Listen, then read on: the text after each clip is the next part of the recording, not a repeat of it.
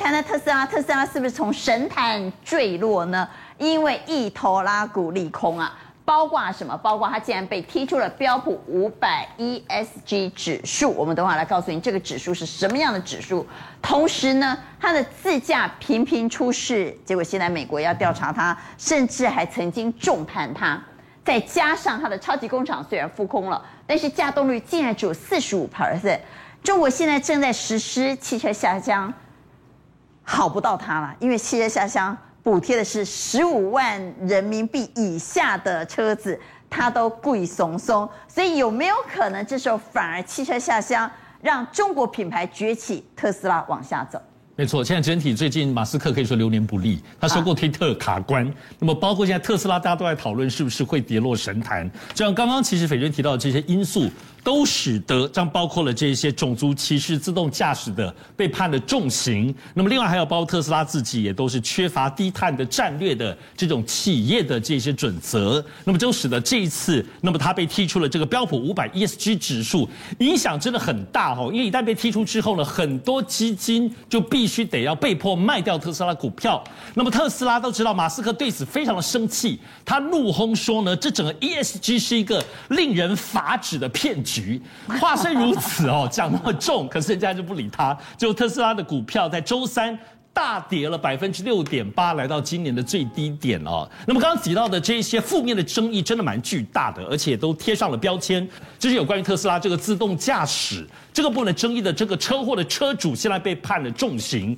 要知道，其实从二零一六年开始呢，全美国当中有三十四起的自动驾驶的车祸当中，有二十八起都是特斯拉的车主。那么，美国的这个交通安全管理局的部分展开调查，当中包括了今年刚刚发生的五月十三号、十二号的这个一个重大的车祸，又死了人哈。那么现在他们在严肃的调查，但是这一次被判刑的部分是在二零一九年当时的一个这个车祸。这个车祸呢，就是这个特斯拉的车主，他们就开了这个 Autopilot 自动驾驶之后，两部车对撞，结果特斯拉的车主他们其实就轻伤，但被撞的这个车子因为完全没有减速里面的两个乘客就死亡了。结果现在呢就被判重刑。那么这个影响所及的话，就是特斯拉的车主如果开自动驾驶出车祸了，那么就被判重刑。那么这部分其实对于特斯拉的家族跟特斯拉的自动的驾驶的技术。都被抹黑，贴上了这个很负面的标签，从此声名狼藉哈。当然，现在流年不利的还包括刚刚斐娟提到的这个中国因素。中国因素首先是因为当包括上海疫情的部分，虽然都是要特斯拉的超级工厂恢复了这个生产，但是它整个产能的利用率，也就是说它生产的这个利用率的部分，只有恢复到百分之四十五，跟中国大陆的向上汽的车厂百分之五十相比还比较差。另外一个部分就是刚刚提到最重要的，就是有关于中国大陆这个电动汽车。下乡的补助哈，结果特斯拉太贵了，所以没有。那么肥到了谁呢？肥到了比亚迪。所以肥比亚迪呢，要知道现在第一季。特斯拉的电动车现在全世界的部分还是卖的最好的第一名，但是比亚迪现在紧追其后呢，它的销售大增了两百百分之两百七十一，非常惊人。这字有点小哈，我们看在左边的部分，其实就是比亚迪在纯电动车的部分是输给了特斯拉，大概是还有点距离，大概百分之九，已经是第二名了呀。对，第二名。可是呢，你看右边哦，它的那个如果是油电混合车的部分。非常惊人，比亚迪的部分是遥遥领先哦，在全世界甚至领先 BMW 跟 Benz 的部分的车子，你看可以看哈。比亚迪现在，所以它总体来说，现在比亚迪哇，大家看都怎么变那么厉害？当然，比亚迪这一次其实受到瞩目的是，因为它都是车款很多，有高价的，也有低价的。那么特别是它现在低价的这个有受到补助的，都知道比亚迪现在电动车它的这个入门款叫做左上角这叫海豚哈，才十万人民币出头。另外其他的三款哦，它现在都用宋朝秦啊元给这种台湾呃中国的部分的部分哈，它其他的部分款式也都是你那大概十多万，在五十万台币左右。你知道这个海豚哦，它这个最便宜这个入门款，四月份它就狂卖了一十一万两千多辆车，年增率百分之十四点七。你不要小看这个车那么便宜哦，它的续航力也有四百公里呢，然后呢，而且它四十分钟。就可以充电百分之八十，而且你如果在外面的话，你没电的话，它的车还可以提供充电，你可以拿来微波炉啊，包括照明都可以用。所以小小的部分功能很多，大受欢迎。好，刚刚上这课说特斯拉最近流年不利啊，所以电动车概念股呢会不会受到拖累？我们请赵宇带我们来看电动车概念股哪些是相对的可以抱住的？哪些是反弹应该站在买方的？我觉得第一个走空的股票，之前涨多的股票，这个反弹可能要稍微注意一下。因为上面市场是层层套牢，不是说它不好，但是这边有关，这边有关，所以反弹上去这个地方可能要稍微注意一下。因为之前是高的，红准这地方这个套句我刚刚讲的话，这个已经杀到这个地方来，你也没什么好卖了。只是说它能不能够大涨，这是一个一个问题。台达电本身当然受制于外资，外资在卖，好，我觉得这个还 OK。但真正比较所以比较危险的是一利电。对对，这个地方反弹是可能要稍微的。那月季线之上的呢？可以续报吗？羚羊我觉得 OK，这个地方算中性，因为我觉得它上下量都还 OK，这个可以续报没有问题。东阳这个地方我觉得回档可以买，因为它是长线整理完之后，这个地方开始出量，所以这个地方有拉回，这个地方可以注意。新塘也是一样，新塘其实获利很好，那新塘的位阶来讲相对比较强劲一点点，所以有的时候这种股票来讲，当大盘止稳的，可能它就会先冲出去。所以这六档股票里面，我来投票的话，我觉得我会先留意新塘跟东阳这个地方。那其他股票来讲反弹，可能要看筹码。那么回到台股今日最重要。刚刚陈燕特别提醒，无稽之谈不要碰。偏偏在今天好多个股是无稽之谈呐。在今天有二十七档个股涨停板，其中有十家都是亏损的公司。那为什么比例这么大？亏损股怎么突然之间变成盘面主流呢？所以来问一下蔡总。刚刚陈燕特别提醒，不要碰无稽之谈的股票。问题是现在氛围就是很多亏损的公司在大涨，哎，对，环指标，因为大盘已经反弹的四天，今天又起止结算拉高大涨。四天涨了六百八十点。对，明天开始呢，盘面会激烈的震荡，不排除有些股票就会跌了啊。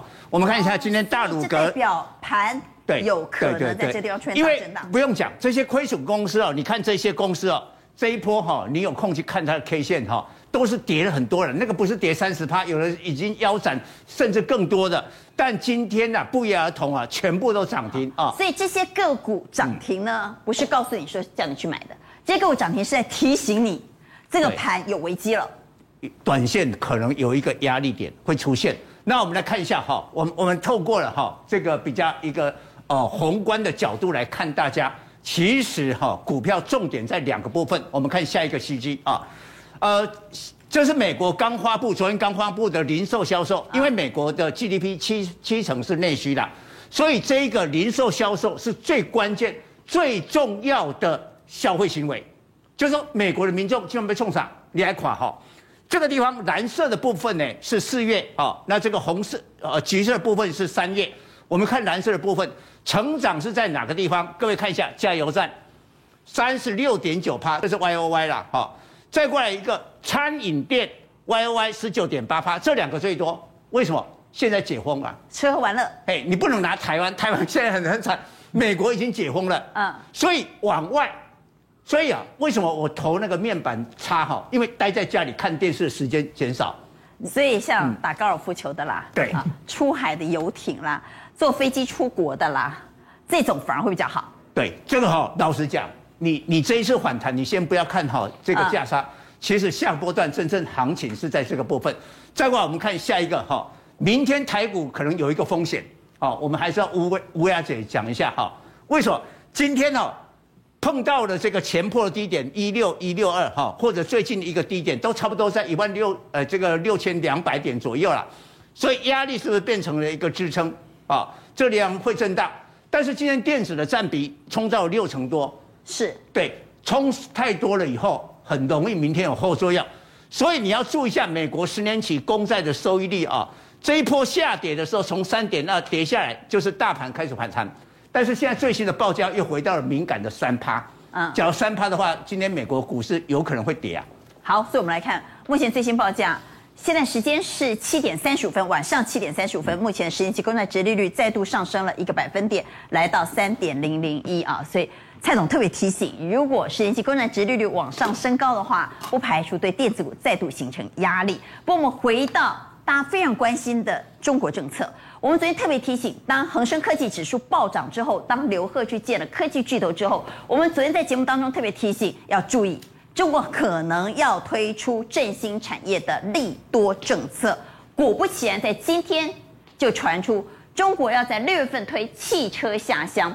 汽车下乡不陌生，过去推过，但这一次效果呢？我们等会请朱老师解解。这一次是每辆车补贴人民币五千块。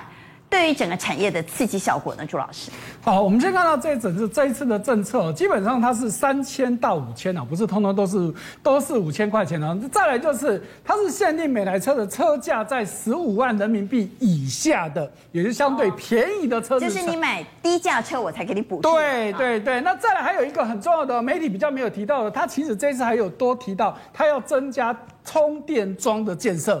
哦，不就是针对电动车了嘛？虽然他没有特别讲什么车都其实会补助了，所以现在。没这个一些投资机构预估呢，可能对油车的部分大概是会预估增加二十万到三十万辆的销量。那电动车我们刚刚说的，因为它有其实是有特别针对，所以有可能会有三十万辆到五十万辆。所以大家看到今天中国的汽车概念股哇涨翻天了，甚至很离谱的哦，其实盖一波关系。你看到这个中通客车啊，中国重重车。根本不是这次补贴的范围，照样涨哈，表示告诉你一个政策出来就是这样子嘛。好，但是我先插个话，因为刚刚朱老师特别提醒，这一次补贴最主要是低价车，对，摩托车也在补贴范围内哦，摩托车也有啊，所以其实今天中国大陆涨最凶的是摩托车概念股，据说至少哈基本消费低消是五趴，至少涨五趴。是，大家想想看嘛，为什么低价车会会反应特别大？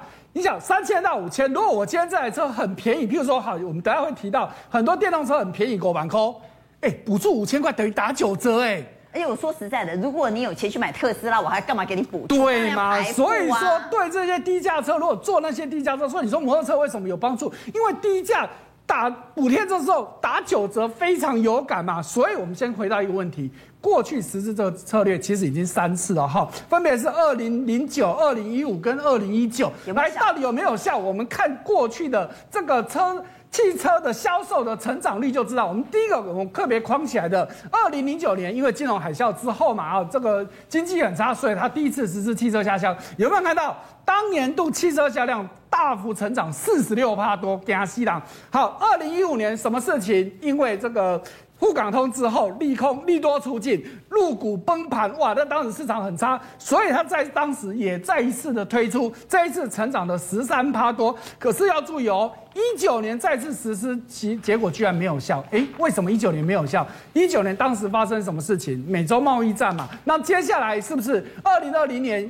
年初甚至一九年底，疫情就爆发了，所以在当时是没有效的。而且到一刚讲到零九跟一五这两次特别有效，因为当时除了补贴之外，还有一个东西就是减税，因为他们有所谓的汽车购置税，在当时也是有。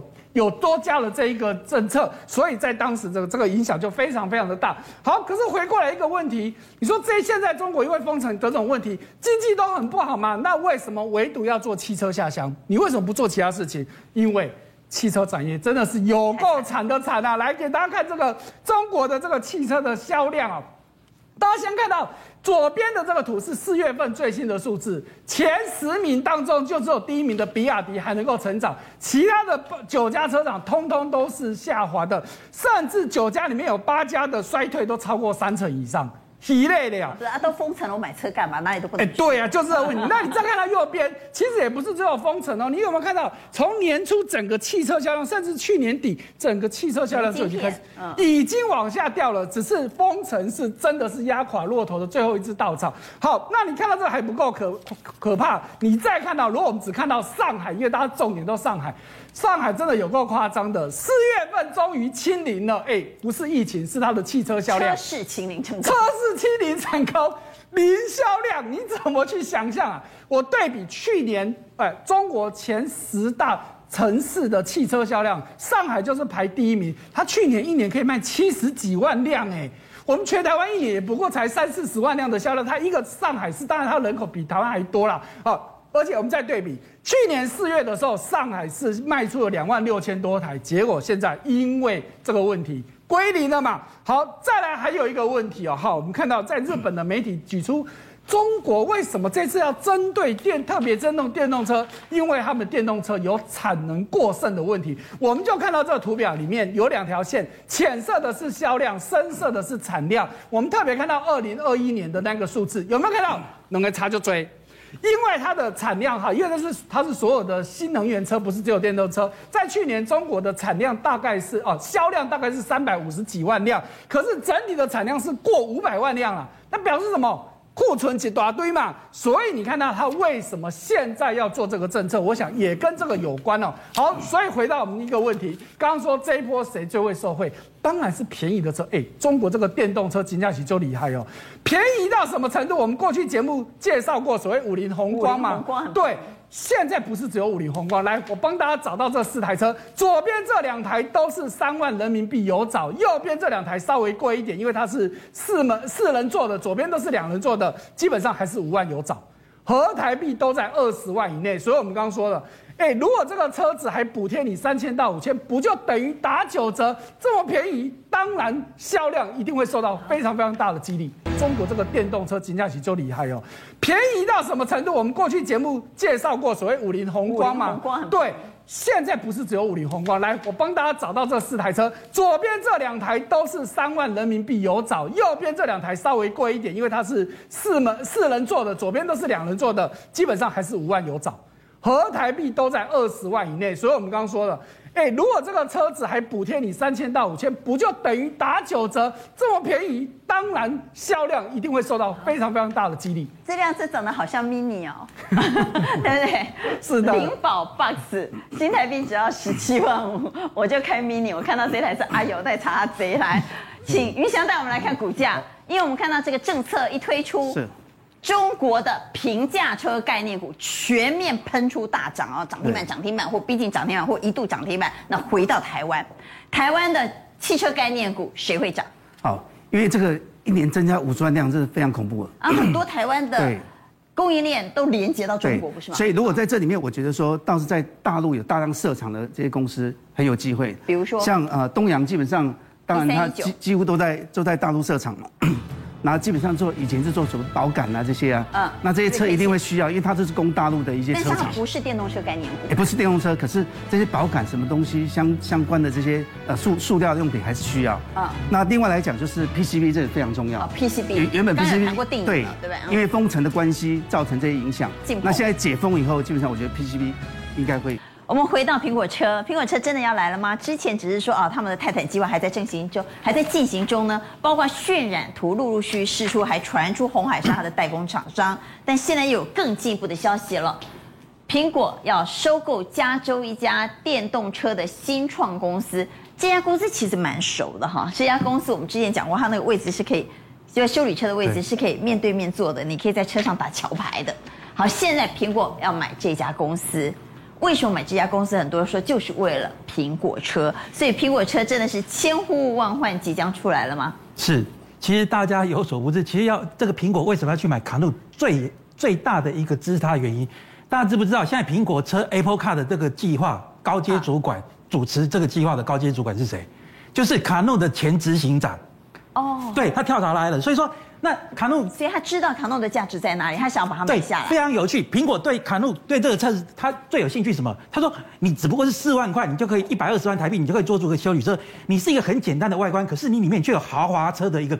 一个所谓的一个布置，比如说可以旋转的座椅，可以对向，就像阿光你刚才说可以打桥牌，所以苹果车对他这个所谓的一个新创的一个设计是很有兴趣。再加上他的很他的职前执行长跳槽来主持他的 Apple Car 计划，他很多员工也跳槽过来了，现在又遇到财务困难，那不是天大好机会？你不用跳槽，你干脆我就干脆把你这个收购起来了。我看这个画面啊、哦，这个车也蛮厉害的，对，它是模组对模组化，对，它随时可以改成，你看它可以这样改来改去哦，它可以随时变成啊，它可以变成送货的货车，对，它也可以变成修理车，对，甚至。它可以变成路边的餐车，哎，快餐车都可以。这就是一个简单的，所以它是一个模组化，对，可以快速的变化嘛。那所以说，苹果对它，所以这样苹果肯定会模组化。对，苹果对它就是简单的外观，可是里面可以有很多的变化，或者是高级的这个内，像豪华车的内装是很有兴趣的。那再来就是说，之前之前这个一六天之前呢，卡诺自己才宣布说，他的现金不够，只有剩下一亿一亿的这个 一亿的美元。那他那个国投投资大国巨跟陈红都连上三条线，那现在不就是？手上满满现金的苹果，收购它的最好机会吗？为什么？因为可以得到第一个得到设计，这是第一个证据。第二个，我们说得电池者得天下。那苹果最在意的是什么？苹果说你要我我的电池，我就用在在美国生产的电池。哎，之前他找了很多家生产，对，好多家来做一个设备。找过宁德，但宁德之前不愿意去美国设厂。还有这个，他也找过比亚迪啊。可是宁德最近做了一个动作，他已经宣布说，他的美国的选址已经快要尘埃落定了，会落在什么？哦南卡罗来纳跟所谓的肯塔基，因为南卡罗来纳有 B N W，肯塔基有福特，这个通通都是宁德时代这个宁德时代的一个除了特斯拉之外的大客户，所以他一竿子勾。他今天到了美国来设厂之后，就算苹果车苹果 Apple Car 没有确屏中选的话，他也可以服务 B N W，服务特斯拉，对，特斯拉平 B N W 还有福特，他通通都可以来来服务得到。所以说呢，这这个动向就告诉你说，哎，真的积极的在苹果车的一个动向。要来落实第二个证据，第三个证据，这边不是说，哎，红海有可能帮苹果来做代工，对不对？好，现在我们说，我刚刚说有设计师的，有新创的公司卡努，然后有电池的，有这个大家都在抢，再来呢，设计制造能力是能够把这个梦想落实的嘛？你有好的一个设计，你没办法制造出来也没有用。哎，今天有个消息出来，是不是由红海又来做大动作？红海最近不是说把融创、群创去掉，对不对？对，全部专心做三加三，做什么？做电动车事业嘛。那在这个地方，今天传出来，在融创、群创退出董事会，对，对不对？他用自然人在董事会，没有用法人代表。那么现在既然反过来，在华汉他是本来没有在董事会，现在要用法人代表待在董事会，对，就代表他确实有可能要全力发展电动车。而且这有这两大功能，大家知道吗？就是说，其实像这个黄秋莲，他的子弟兵进入是华。华汉本身，它目前在全世界三十八国的车用订单有三十八国的一个有应用的车用订单，包括了先进车辅助系统阿达斯包括了这个所谓的一个呃车载车载和所谓的一个通讯，更重要的是。华安是工业自动化的大厂，它有机器视觉，它可以无人机、机器人，包括了电动车所需要有用到的机器人，它也可以全部在工厂制造工程可以支援，在电动车的 component 它也可以支援，所以说又更加强了红海 MIH 帮苹果车制造的这个能力。可能性好，那我们来看今天车电股表现不错哦。对，嗯，所以说在这个地方啊，我们看这个看看这个六宫格啊，今天很多车电股都不错，可是我今天要提醒各位一点哦，我们说现在不是那种攻击盘，你看。选股一定要注重它的基本面的获利数字。我把这六档今天比较强的哈，我提出一个大家没有注意到，就是业外比例。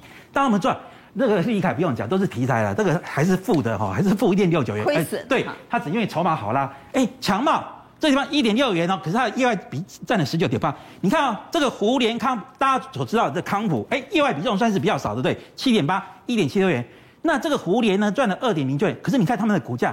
哇，都是百元、百元，对不对？哦，八十几块。然后呢，这个地方预算做车用的这个所谓的记忆体，它的业外是十二趴，哎，零点零点八亿元，也来到了什么六十块做六万七了。可是各位有一档非常指标，跟我们刚刚所讲的宁德时代有绝对最重要关系的什么八一八三晶晶，它第一季赚一点四六元，你知道它业外多少？才三点六，少哎，几乎都是本业。好，我们看下面一张，为什么值得跟大家报告？很简单，最。最强的逻辑，八一八三晶晶，它第一季赚一点四六元，你知道它业外多少？才三点六，少哎，几乎都是本业。好，我们看下面一张，为什么值得跟大家报告？很简单，最最强的逻辑，特斯拉要复工了，上海复工，特斯拉还要盖上海二厂，特斯拉的用的电池是谁？宁德时代，它是长久以来宁德时代御用的电池管理模组厂。我们从长线、中线、短线，很快速跟大家扫描一遍。你看这在这家公司。长久以来的成绩，为什么在这两年快速飞涨？那这是长线是吧？对，这是月线，啊、这是月线啊，刚好跟这两年电动车的发展有关系。三月营收创历史新高，四月份营收没有创高，是因为有有地延嘛？但是年增率还是有两成啊。好那你看这是中线，周线我们看周线，很漂亮。你看这是周线，有没有？每次打到这上升趋势线都不破的，然后现在又来到这个位置。换算成这个所谓的短线，短线是，是不是这个重要的颈线的位置？你看之前这个颈线位置，它这个格局提升上去之后，它就没有破，为什么？呼应到周线，呼应到长线，最重要是什么？去年赚四点一六元，今年第一季赚一点四六，全部都是本业，年增率是八十二趴，然后呢，刚好配合到什么？配合到宁德时代跟这个特斯拉复工，我认为是物美价廉。